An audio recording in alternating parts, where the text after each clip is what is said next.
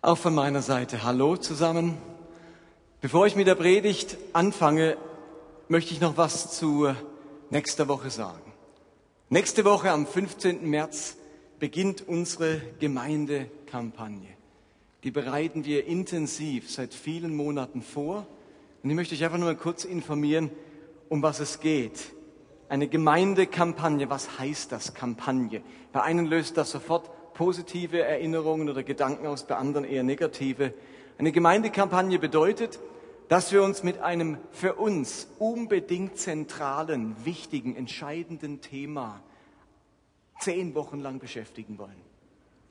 Das ist ein Thema, das wählen wir, weil es für unsere Gemeinde entscheidend ist, für unsere Zukunft, für unser Weiterkommen als Gemeinde entscheidend ist. Was ist der Unterschied zu einer normalen Predigtserie? In einer Kampagne wollen wir nicht nur zehn Gottesdienste auf ein spezielles Thema verwenden, sondern wir möchten auch im Alltag an dem Thema dranbleiben. Das heißt konkret, die Idee ist, dass alle aus der Gemeinde an diesem Thema in, ihrem, in ihrer Woche dranbleiben, entweder in ihrer Kleingruppe, in eurem Hauskreis, dass man dort das Thema unter der Woche vertieft miteinander im Gespräch darüber ist. Und aus dem Grund kann man auch hinten auf dem Infotisch sich anmelden, wenn man noch zu keiner Kleingruppe gehört, weil wir jetzt auch in der kommenden Woche dann neue Kleingruppen starten möchten. Aber es geht wirklich darum, nicht nur was zu hören am Sonntag und dann ist wieder weg die Woche über, sondern wir bleiben an dem Thema dran in unseren Kleingruppen und wenn du keine Kleingruppe hast oder besuchen kannst, dann such dir jemand, einen Partner, eine Partnerin, mit der du dich unter der Woche mal treffen kannst, um das Thema zu vertiefen, um dran zu bleiben. Also entweder eine Kleingruppe oder irgendjemand anderes, mit dem du für diese zehn Wochen abmachst, um an dem Thema dran zu bleiben. Wie kann man an dem Thema dranbleiben? Dazu hilft unser Kampagnenbuch. Wir haben ein eigenes Buch hergestellt, professionell gestalten und drucken lassen. Und das hilft, da hat es Fragen zum Vertiefen der jeweiligen Predigt am Sonntag. Es hat einen Eisbrecher für den Einstieg in die Kleingruppe. Es hat einen gemeinsamen Bibelleseplan, wo man zusammen in der Bibel lesen kann. Und es hat immer Anregungen für die Umsetzung. Wie kann ich dieses Thema oder diese Gedanken aus der Woche konkret umsetzen? Ich finde ein ganz toll gelungenes Buch, 80 Seiten. Und das ist die Idee, dass jeder dieses Buch erwirbt, dass jeder mitmacht und so ein Buch ähm, bekommt. Würden Sie sich am liebsten schenken, aber das hat mehrere, also über 700 Euro gekostet, das herstellen zu lassen. Und deswegen würden wir euch bitten, fünf Franken oder fünf Euro beizusteuern zu dem Buch. Dann haben wir die Kosten wieder draußen. So viel kostet ungefähr ein Exemplar. Und das kann man hinten am ähm, Infotisch heute schon bekommen. Nächste Woche braucht man es dann. Da steigen wir ein. Also wir können das heute bereits gerne mitnehmen. Wir haben, glaube ich, 75 da und wir haben noch mal eine Kiste mit 75. Die war mir nur ehrlich gesagt zu schwer zum Schleppen heute. Deswegen haben wir nur eine Kiste da. Also nehmt das doch mit am Ende vom Gottesdienst. Und jetzt werdet ihr euch fragen, ja, aber was ist denn das Thema? Um was geht's denn? Unsere Kampagne heißt Unterwegs zu den Menschen. Unterwegs zu den Menschen. Das ist der Teil unserer großen Gemeindevision. Bei Gott zu Hause sein und unterwegs zu den Menschen. Wenn ich es ganz altmodisch formuliere, geht es darum, Menschen, die Jesus noch nicht kennen, mit ihm bekannt zu machen. Noch altmodischer geht es ums Thema Evangelisation. Und jetzt kaum habe ich es ausgesprochen, denken einige von euch, oh nein, könnte es nicht eine Kampagne über mein Potenzial entfalten oder wie lebe ich besser, wie lebe ich meine Berufung oder irgendwas Spannendes, bitte doch nicht Evangelisation. So, und jetzt sage ich euch was. Ich verspreche euch, wir packen dieses Thema völlig neu an. Erfahrungsgemäß ist es so, dass sich beim Thema Evangelisation zehn Prozent der Christen wohlfühlen und das einfach können und 90 Prozent fühlen sich bei dem Thema immer als Versager. Die kriegen das nicht hin, was wir so landläufig unter Evangelisation verstehen. Das ist nicht mein Ding, auf Leute zugehen, irgendwie Traktate verteilen oder äh, Leute, wildfremde Menschen ansprechen. Das, da graust es einen. Und wisst ihr was? Mich graust es auch. Und wir haben jetzt lang gerungen, wie schaffen wir es, dieses wichtige Thema so anzupacken, dass es für alle zu einem spannenden, lebbaren Thema wird, dass sich nicht länger 90 Prozent der Christen als Versager fühlen müssen bei dem Thema. Und ich verspreche euch, wir werden euch revolutionäre Gedanken mitteilen, wo ich glaube noch sonst nirgends so gehört habe. Und die Evangelisation vom von, vom Kopf auf die Füße stellen. Es wird ganz anders sein, als ihr es erwartet. Darum möchte ich euch wirklich einladen, seid dabei und lernt das Thema neu kennen. Es geht auch ganz stark um, um Gewohnheiten. Deswegen haben wir diese Predigtserie vorgeschoben, weil es geht uns nicht darum, euch irgendwie zu überreden, zu den zehn Prozent zu gehören, die so haut drauf, kavum, ich bin total kühn Typen werden sondern dass sich Alltagsgewohnheiten entwickeln, die ganz natürlich sind, die uns ganz nahe liegen und dass die zum, wirklich dazu beitragen, Menschen mit Christus bekannt zu machen. Das soll wirklich für alle zum spannenden Thema werden. Und darum lade ich euch ein, mit dabei zu sein in euren Kleingruppen oder mit irgendjemandem aus der Gemeinde oder aus eurem Freundeskreis, das dann zu vertiefen.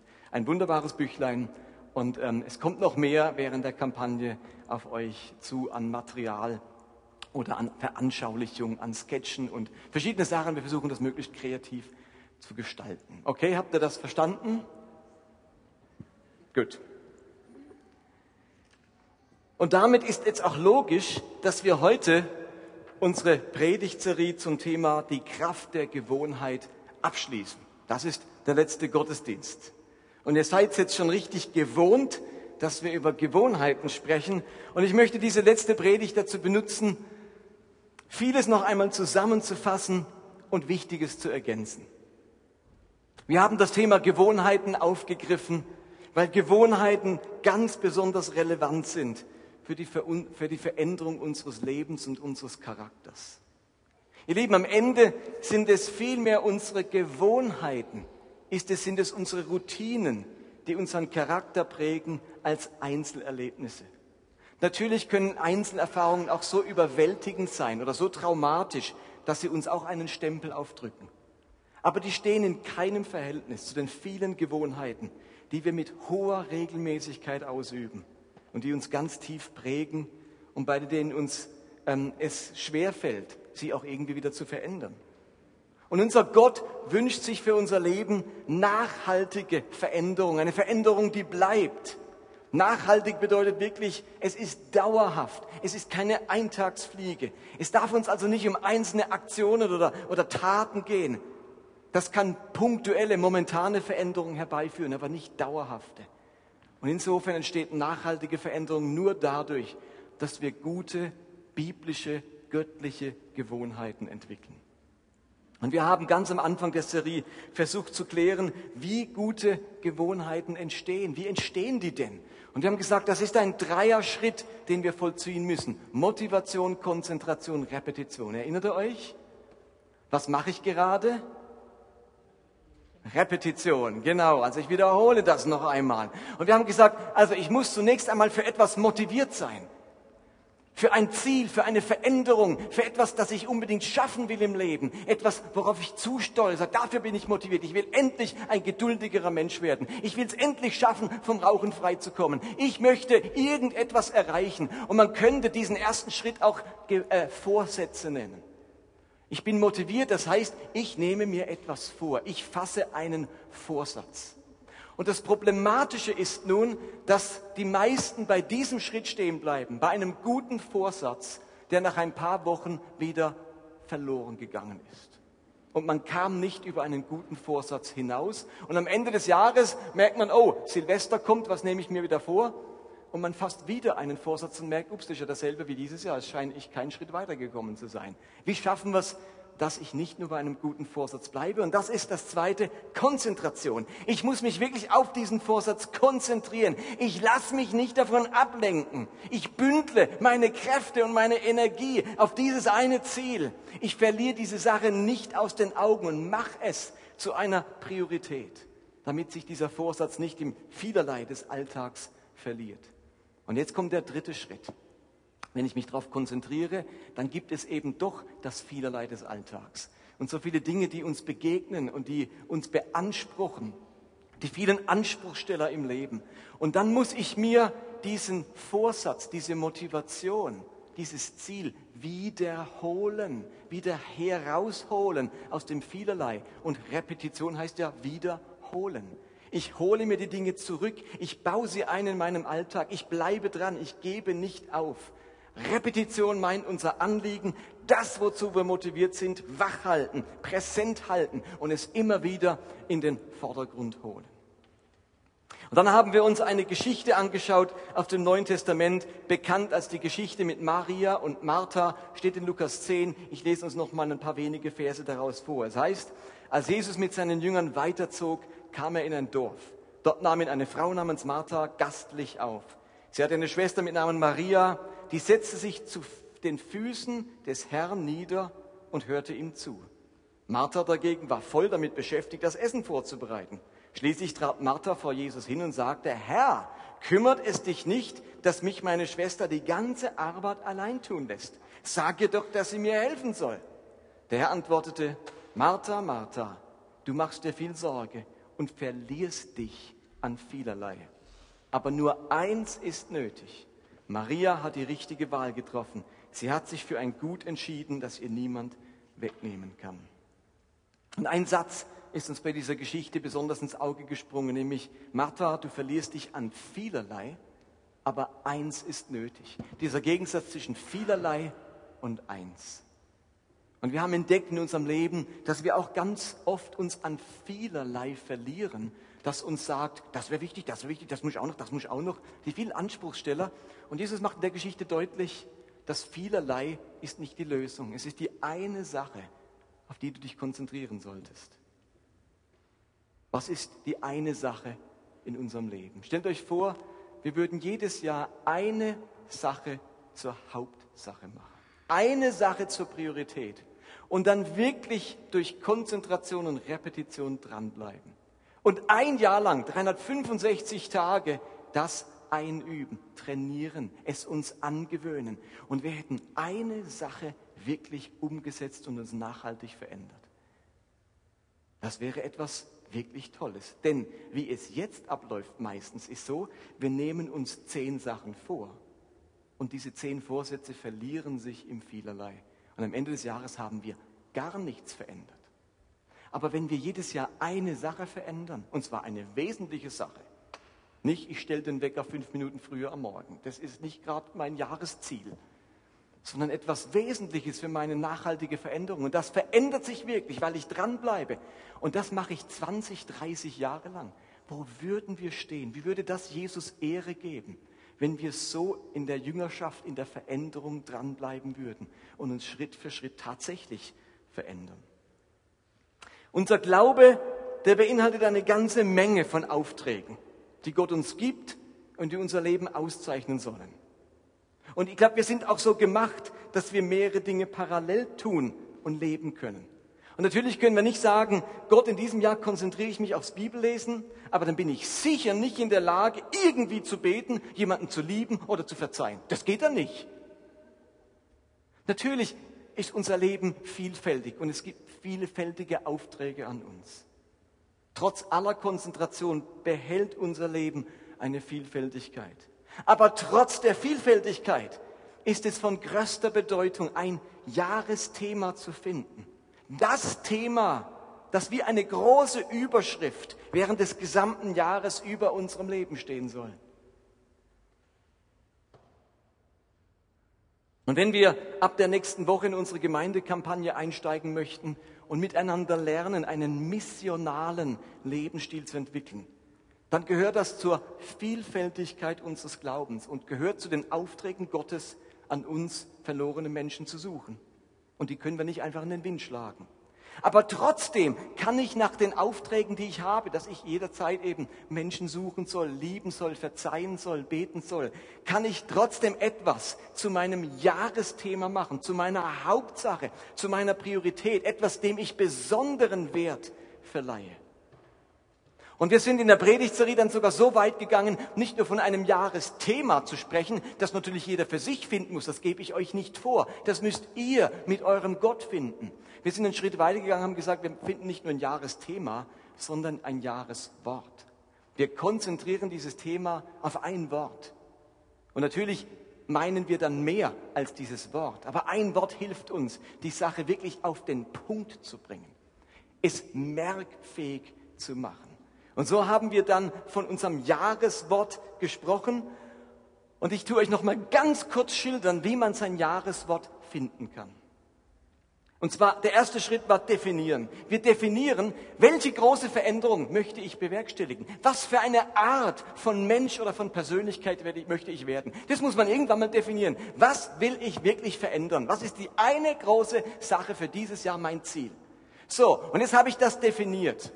Ein liebevollerer Mensch, das ist jetzt noch sehr allgemein. Und jetzt sage ich mir im zweiten Schritt, sammeln, ich sammle verschiedene Begriffe, Ausdrücke, die diese Art von Person, von Persönlichkeit genauer beschreiben. Wie sehe dieser Mensch aus, der ich sein möchte, auf den ich mich konzentrieren möchte? Und ich sammle ganz viele verschiedene Begriffe und Merkmale und Eigenschaften dieser Person. Zweiter Schritt. Der dritte Schritt heißt vertiefen. Jetzt nehme ich mir diese ganzen Begriffe und Bilder und Eigenschaften vor und streiche mir das so zusammen, dass am Schluss drei, vier übrig bleiben, die, wo für mich am wesentlichsten sind. Und dann verfinde ich vielleicht noch einen Bibeltext oder einen Vers, der genau diese Person beschreibt in Form eines Bibelverses. Oder eine Geschichte, die genau so eine Veränderung deutlich macht, wie ich es mir wünsche. Und ich vertiefe mein, meine Sammlung, gehe in die Tiefe, schaue vielleicht im Wörterbuch, in der Konkordanz, im Lexikon nach. Und in diesem Prozess werden Begriffe klarer und ich merke, oh, der Begriff, der, der beschreibt es wunderbar. aber dieser andere Begriff, der, der bringt es auch auf den Punkt. Und jetzt braucht es den vierten Schritt, nämlich eine Entscheidung treffen. Ich muss jetzt eine Entscheidung treffen und sagen, okay, ich nehme diesen Begriff. Es ist dieses Wort. Dieses Wort beschreibt für mich am allerbesten, welche Art von Person ich werden möchte. Und in diesem Prozess finde ich mein Jahreswort. Und ich habe euch gebeten, mir doch ein paar Jahresworte zu schicken, damit ich sie heute vorlesen kann. Und das haben zu meiner Freude viele gemacht. Ich habe mich auch gefreut, dass so viele in den Prozess eingestiegen sind. Und ich lese euch jetzt einfach mal ein paar Jahresworte aus unserer Gemeinde vor. Okay, seid ihr ready? Katja schreibt, mein Wort ist wahrnehmen. Mein Vorsatz ist, dieses Jahr mehr Wertschätzung meinen Mitmenschen entgegenzubringen. Dafür brauche ich aber offene Augen, Ohren und ein offenes Herz, um diese wahrzunehmen und zu erkennen, was ich wertschätzen möchte. Zudem möchte ich Gott mehr wahrnehmen. Vielleicht kann ich ja tatsächlich ein Wort von ihm hören, also etwas Prophetisches hören. Silvia schreibt, mein Jahreswort ist Freiheit. Ich möchte frei von Sucht und Zwang werden. Gott schenkt Freiheit und ich will auf ihn vertrauen. Wo der Geist des Herrn ist, da ist Freiheit. Tobias schreibt, mein Jahreswort ist hören. Mein Wunsch ist es, Gott im Alltag mehr Raum zu geben, ihn in allen Dingen einzubeziehen und vor allem anderen darauf hören, was er mir dazu sagt. Das bedeutet auch für mich, mit mir Zeit zu nehmen und ganz bewusst still zu werden. Gottes leise Stimme hören heißt Auszeit vom Alltäglichen hin zum Göttlichen hören. Oder Silvia hat das Wort geh lassen. Ihr merkt, das ist ein Wortspiel. Ihr seht es da auch. Geh von gehen und lassen. Also mein Jahreswort ist geh lassen. Geh heißt gehen können, weil Gott da ist. Neues wagen. Herausforderungen des Lebens im Vertrauen annehmen, weil Gott dabei ist und mir Weisheit und Kraft dazu gibt. So kann ich gelassen sein und muss, mich, nicht mit, muss mich nicht mit Sorgen plagen. Und lassen, Gott machen lassen. Ich kann mich ihm anvertrauen. Er meint es gut mit mir. Ich muss nicht alles im Griff haben, mir Sorgen machen. Ich darf Gott vertrauen, weil er in meinem Leben ist. Deshalb kann ich gelassen sein. Nina schreibt, geliebt. Erstens, ich bin von Gott zutiefst geliebt. Gottes Liebe und mein Wert sind nicht abhängig davon, ob ich in meinen Augen etwas leiste oder nicht. Er liebt mich als Person. Punkt. Und zweitens, ich möchte Menschen zeigen, dass sie von Gott geliebt sind. Ich möchte ihnen wertschätzend, liebevoll und gnädig gegenübertreten und sie immer wieder auf Gottes Liebe hinweisen. Ute schreibt, mein Jahreswort ist Bibellesen. Das ist nach wie vor mein Schwerpunkt und deshalb mein, äh, mein Schwachpunkt und deshalb mein Schwerpunkt. Täglich in der Bibel zu lesen fällt mir schwer. Deshalb habe ich mir eine Hörbibel gekauft. Damit kann ich während der Hausarbeit Bibel hören. Tim hat das Wort Austausch. Mit diesem Wort verbinde ich drei unterschiedliche Zielsetzungen in diesem Jahr. Erstens Austausch mit Gott, also Gebet. Ich habe mir vorgenommen, dass ich mich mehr und vor allem intensiver mit Gott austauschen möchte. Zweitens, Austausch mit Mitmenschen. Ich möchte mich gern mit meinen Mitmenschen austauschen. Dies beginnt bereits damit, dass ich eine gesprächsbereite Körperhaltung einnehme, dass ich den Blickkontakt zu anderen suche und dass ich Freude an dem Austausch mit anderen entwickle. Außerdem möchte ich meinem Gegenüber aufmerksam zuhören und mich von den Gesprächen inspirieren lassen. Und drittens, Austausch schlechter Gewohnheiten. Ich werde dieses Jahr konsequent meine Gewohnheiten prüfen, die guten behalten und meine schlechten Angewohnheiten durch andere, hoffentlich gute Gewohnheiten austauschen. Martina schreibt Annahme. Wie oft stelle ich mir tausend Fragen, ob ich jemanden so wie er ist annehme? Habe ich meine eigenen Gedanken zu der Person? Pflege meine Vorurteile? Kenne ihre Schwächen, vielleicht auch ihre Stärken? Aber dass hier ein Mensch ist, den Gott genauso geschaffen hat, das ist selten mein erster Gedanke. Aber nicht nur bei mir persönlich, auch aufgrund der momentanen globalen Situation ist Annahme ein ganz wichtiges Wort. Jeder hat ein Recht darauf, so angenommen zu werden, wie er gerade dasteht. Egal ob Russe oder Ukrainer, ob Syrer oder ob er aus Israel kommt. Welches Recht habe ich, auszusortieren? Zwei habe ich noch. Christiane, ihr Jahreswort ist atmen. Ich möchte täglich bewusst atmen, Augen schließen und atmen, mich mit genügend Luft versorgen, bei Stresssituationen durchatmen und nicht gleich reagieren, bei schönen Momenten atmen und den Augenblick genießen, aufnehmen, abspeichern. Atem schenkt Kraft. Atmen heißt Leben. Das Leben annehmen, so wie es gerade ist. Der liebe Gott hat mir den ersten Atemzug geschenkt, also mein Leben. Und das letzte, Beats Jahreswort heißt Haltung. Das Wort entspringt meiner aktuellen Situation. Ich möchte in Bezug auf meinen Körper eine solche Haltung bekommen, dass der Rücken nicht mehr schwärzt, dass meine Bauchmuskeln den Körper halten. Ich möchte in verschiedenen Lebensthemen eine neue Haltung einnehmen und mich neu definieren. Aus Beat 1.0 wird Beat 2.0. Gegenüber meiner Umwelt möchte ich Haltung zeigen und mich entsprechend verhalten. Ich finde wunderbar originelle Worte. Leute haben sich wirklich was gedacht. Großes Kompliment an euch alle, die das geschrieben haben. Ich habe gar nicht alle vorlesen können. Ähm, ich habe mich wahnsinnig gefreut, dass ihr eingestiegen seid in das Thema, euch Gedanken gemacht habt und jetzt auch auf diese Weise uns bereichert, aber gleichzeitig deutlich macht, ihr wollt an eurem Wort dranbleiben. Und ich sage euch, es ist erlaubt, einander das Wort zu erzählen. Das ist kein Geheimwort, sondern es geht darum, dass wir uns damit gegenseitig inspirieren, anstoßen, ähm, uns zeigen, dass wir auf dem Weg sind und, uns, und uns gegenseitig auch fragen, wie geht's dir mit deinem Wort? Wie läuft's mit deinem Wort? Wohin läuft dein Wort? und ähm, das ist jetzt auch meine, mein Schluss der Predigt. Ich möchte euch noch drei Gedanken weitergeben, wie wir jetzt, nachdem wir unser Jahreswort gefunden haben, den nächsten Schritt gehen. Wie, wie, wie leben wir jetzt mit unserem Jahreswort? Falls ihr noch nicht in den Prozess eingestiegen seid, lade ich euch herzlich ein. Überlegt euch euer Jahreswort. Wie könnte das heißen, euer Jahreswort? Okay, wie gehe ich mit dem Wort um? Wie lebe ich mit dem Wort, das Gott mir jetzt geschenkt hat? Ein paar Schritte sind in dem Prozess hilfreich. Nämlich das erste ist, macht eine Standortanalyse. Standortanalyse. Wenn ich mein Wort gefunden habe, dann sagt das ja ganz viel über mein Ziel aus. Wenn mein Wort Vertrauen ist, dann ist ja mein Ziel am Ende des Jahres mit mehr Vertrauen oder Gottvertrauen zu leben. Wenn mein Wort Freiheit ist, dann ist es ja mein Ziel, am Ende des Jahres in einer größeren Freiheit zu leben. Eben vielleicht frei zu sein vom Rauchen oder von irgendwelchen Zwängen oder Süchten, die ich bei mir erlebe. Mein Jahreswort beschreibt mein Ziel. Damit man aber einen guten Weg zum Ziel zurücklegen kann, sollte ich meinen Ausgangspunkt, meinen Standort gut kennen. Wo stehe ich denn heute? Wir haben im vergangenen Jahr ganz viel über ehrlich Glauben und ehrlich Leben gesprochen. Genau hier sind wir jetzt wieder. Ihr Lieben, damit ich durch mein Jahreswort wirkliche Veränderung erlebe, muss ich ganz ehrlich mit mir sein, wo ich heute stehe. Seit einigen Wochen, ihr könnt es wahrscheinlich nicht mehr hören, bin ich im Fitnessstudio angemeldet. Wieder einmal. Repetition ist das. Zumindest meine Anmeldung beim Fitnessstudio ist Repetition. Das Hingehen noch nicht ganz.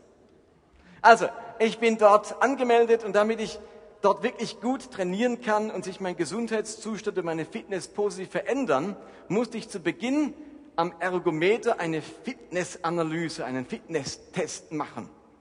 Wo stehe ich gerade mit meiner Fitness? Fitness. Standortanalyse meiner Fitness. Denn nur so kann man für mich die richtige Herzfrequenz und Pulsfrequenz beim Trainieren erkennen. Und dann bin ich auf das Ergometer, das, das Rad, und habe versucht, so cool wie möglich auf diesem Ergometer zu sitzen und mental meinen Puls so zu beeinflussen, dass ich auch bei größter Anstrengung richtig ruhig bleibe. Ich habe all meine mentalen Kräfte eingesetzt, aber nach läppischen zehn Minuten hat sich das Ergometer bereits ausgeschaltet und mein Puls war durch die Decke.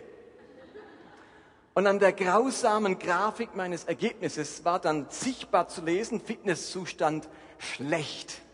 Es hätte noch sehr schlecht gegeben. Ich war ja schon stolz, dass ich nicht am schlechtesten war, aber er war zumindest schlecht. Aber ihr Lieben, nur durch diese ehrliche Analyse wurde mein Fitnesszustand sichtbar. Und der Trainer konnte mir jetzt ein sehr auf mich zugeschnittenes Programm gestalten. Und hätte ich irgendwie was vorgespielt, ich bin viel fitter, dann hätte er mir was zugeschneidert, das mir gar nicht geholfen hätte, das mich überfordert hätte, das gar keinen Trainingseffekt gehabt hätte. Jetzt ist der Standortanalyse klar, es ist draußen, alle wissen es, ähm, zumindest äh, nicht alle, aber er weiß es zumindest. Ich habe den Eindruck, alle wissen es, wenn sie mich sehen. Und jetzt konnte er mich richtig gut beraten. Ich weiß, wie ich von meinem Ausgangspunkt am besten zu meinem Ziel, nämlich größerer Fitness komme. Ihr Lieben, wir kommen mit unserem Wort nicht von hier nach da, wenn wir nicht bereit sind, uns ehrlich anzuschauen, wo hier eigentlich ist. Es geht darum, objektiv die eigene Ausgangslage zu betrachten. Und vor allem auch, wie bin ich an diesen Ausgangspunkt gekommen? Warum hat sich diese Ungeduld in meinem Leben entwickelt, die ich unbedingt verändern möchte? Wie bin ich in diese Nikotinsucht hineingeraten? Wie hat sich meine Abneigung zum Bibellesen entwickelt? Wie ist diese Menschenfurcht entstanden? Also ich frage mich auch, wie kam ich an den Punkt, wo ich heute stehe? Wenn wir uns Fehler und Versagen eingestehen, dann stehen wir an der bestmöglichsten Position, um voranzugehen. Und hierzu gehört auch das, was ich in der vergangenen Woche über schlechte Angewohnheiten gesagt habe. Dass ich mir überlege, was sind die Auslösereize für mein schlechtes Verhalten und die Belohnung, die ich mir davon erhoffe und verspreche. David sagt im Psalm 51, siehe, in Schuld bin ich geboren und in Sünde hat mich meine Mutter empfangen. Siehe, du hast Lust an der Wahrheit im Innern und im Verborgenen wirst du mir Weisheit kundtun. Ich finde interessant an diesen Versen zweimal oder an diesem Psalm, zweimal fällt hier das Wort siehe. Siehe, das steht wirklich dort, das ist nicht so ein Füllwort, da steht wirklich siehe, guck hin.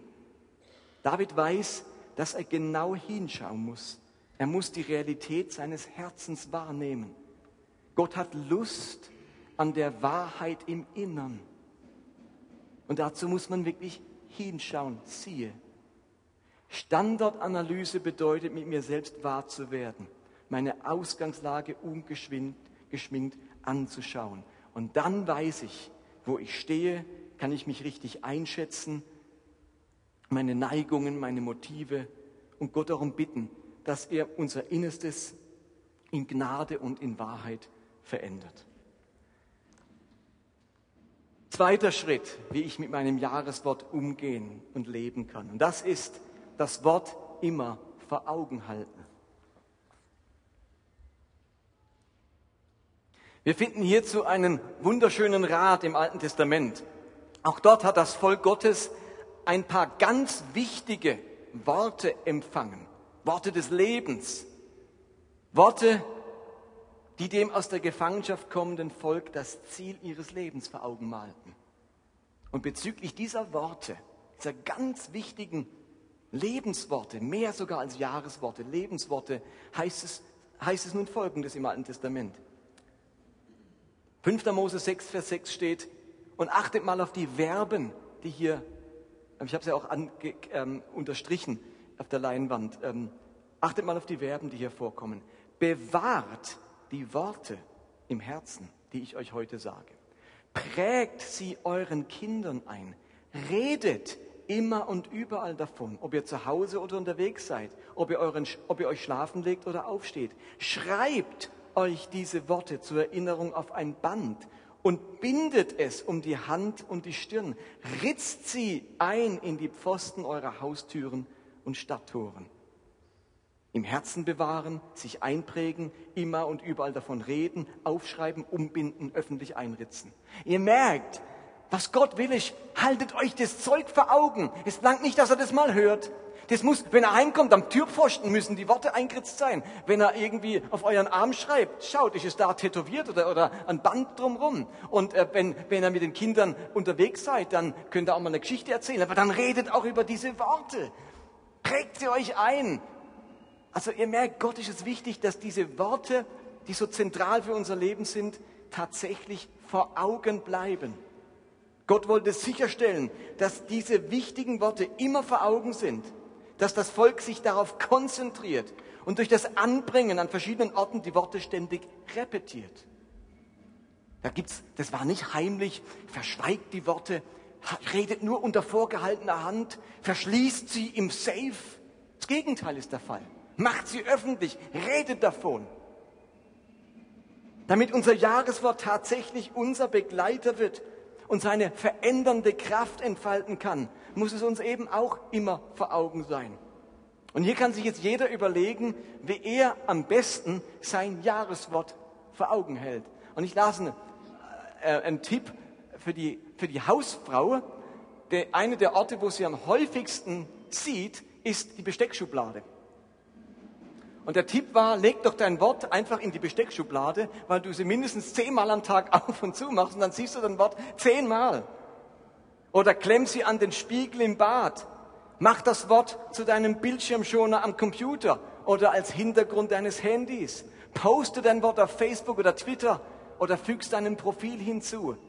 Rede darüber, erzähle von deinem Wort, bleib im Gespräch darüber.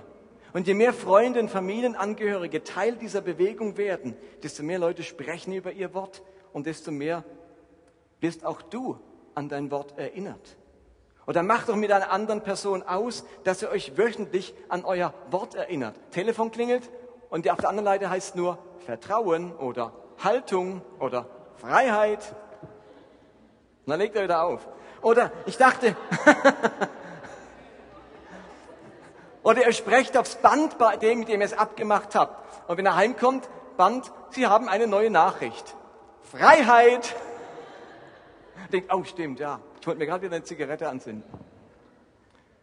Oder schreibt ihr euch doch selbst einen Brief über dein Wort und über seine Bedeutung, kopiere ihn mehrmals, gib ihn einem Bekannten mit der Bitte, euch alle zwei Monate diesen Brief zuzuschicken. Seid heim, oh, ein Brief, machst einen auf, steht drin, Freiheit.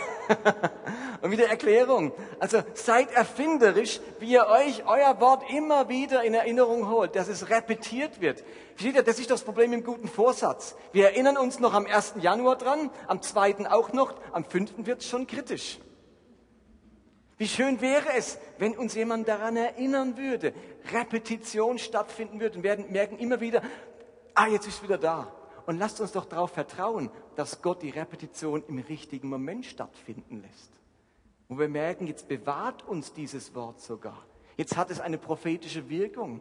Ähm, im, genau im richtigen Moment, großer Offenheit oder großer Veränderungswilligkeit oder großer Motivation, kommt mir mein Wort wieder und ich repetiere es.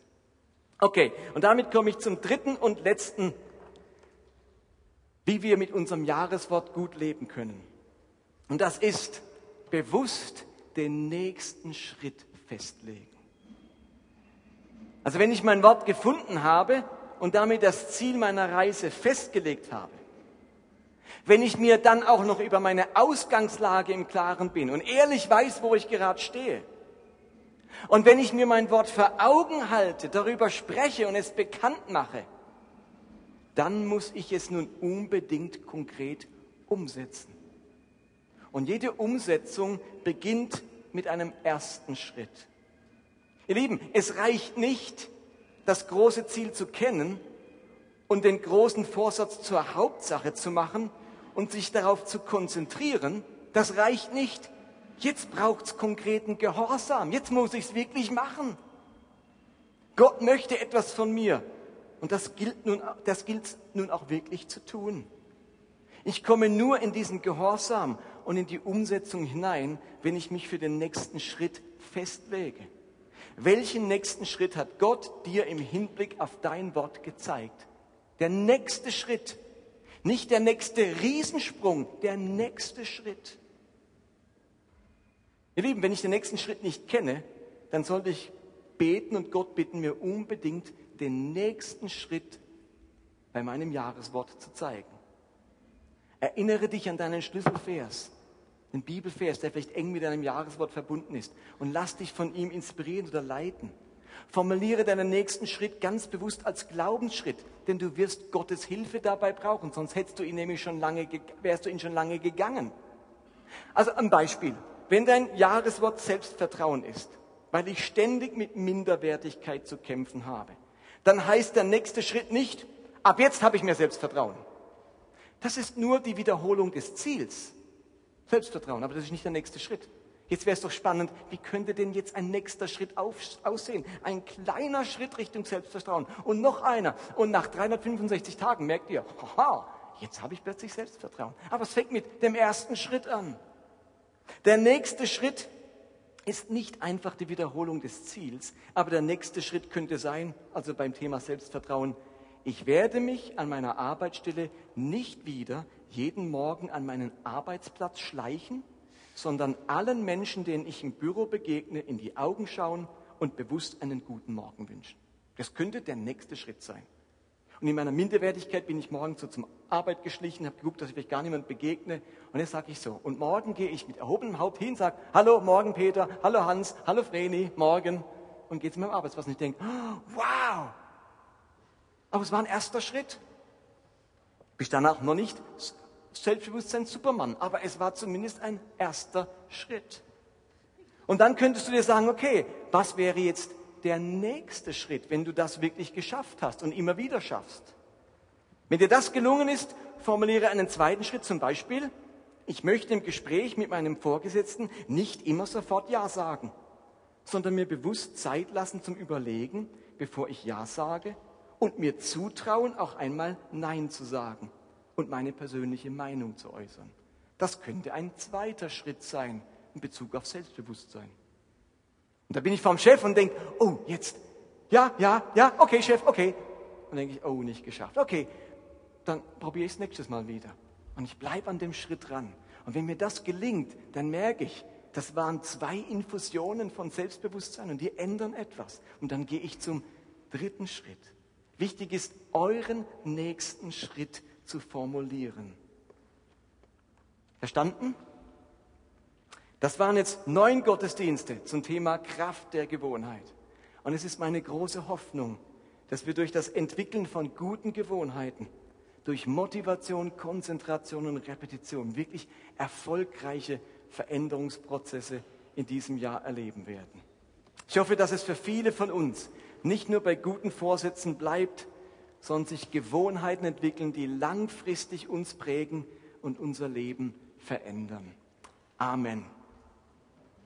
Lade euch ein, die Band ist schon da, lasst uns aufstehen und jetzt Gott begegnen, der sich diese Veränderung unseres Lebens wünscht, aber der uns auch Kraft, Motivation, Geist und Gelingen dazu schenken möchte.